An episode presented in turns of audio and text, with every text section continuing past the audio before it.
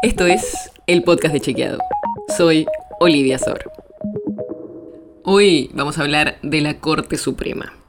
Porque en estas últimas semanas se habló mucho de su composición y se presentaron varios proyectos de ley para ampliar la cantidad de jueces que tiene. Así que nos pareció una buena idea hablar de quiénes están en la Corte Suprema y qué podría pasar si avanza alguno de los proyectos. Para arrancar, te cuento quiénes están ahora en la Corte. Desde hace casi seis meses, cuando renunció Elena Hayton de Nolasco, que la Corte funciona con cuatro jueces. Son Horacio Rosati, que es el presidente, Juan Carlos Maqueda, Ricardo Lorenzetti y Carlos Rosenkratz. Sí, todos hombres.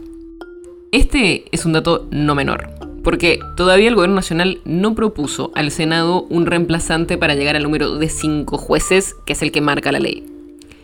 Y si bien la paridad no es posible, lo mínimo que buscan algunas partes de la política y de la sociedad civil es que ese cargo lo ocupe alguna mujer. Así no quedan cinco jueces, todos hombres.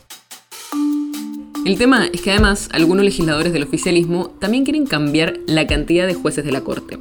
Por ejemplo, ya hay proyectos de ley para aumentar a 9, a 15 o hasta 16 la cantidad de jueces. Y algunos de esos proyectos también proponen que sea obligatoria la paridad, y otros piden que los jueces representen a todas las regiones del país. Y no es tan complicado cambiar la cantidad de jueces que tiene la Corte. Eso se puede cambiar por una ley sancionada que consiga la mayoría simple de los votos de los presentes en las dos cámaras del Congreso, como ya se hizo en 1990 y en 2006, por ejemplo.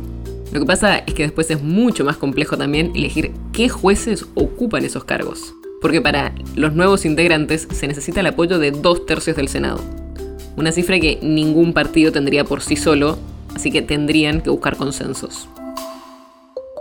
Y para cerrar, te traigo un chequeo, porque así como se está hablando mucho de la composición de la Corte, también se está hablando mucho de cómo se eligieron los jueces que están hoy.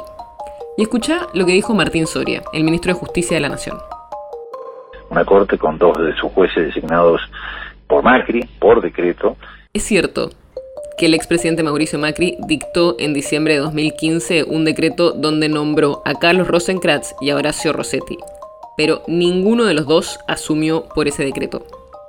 Ambos jueces finalmente fueron votados por dos tercios del Senado y asumieron varios meses después del decreto de Macri, a mediados de 2016.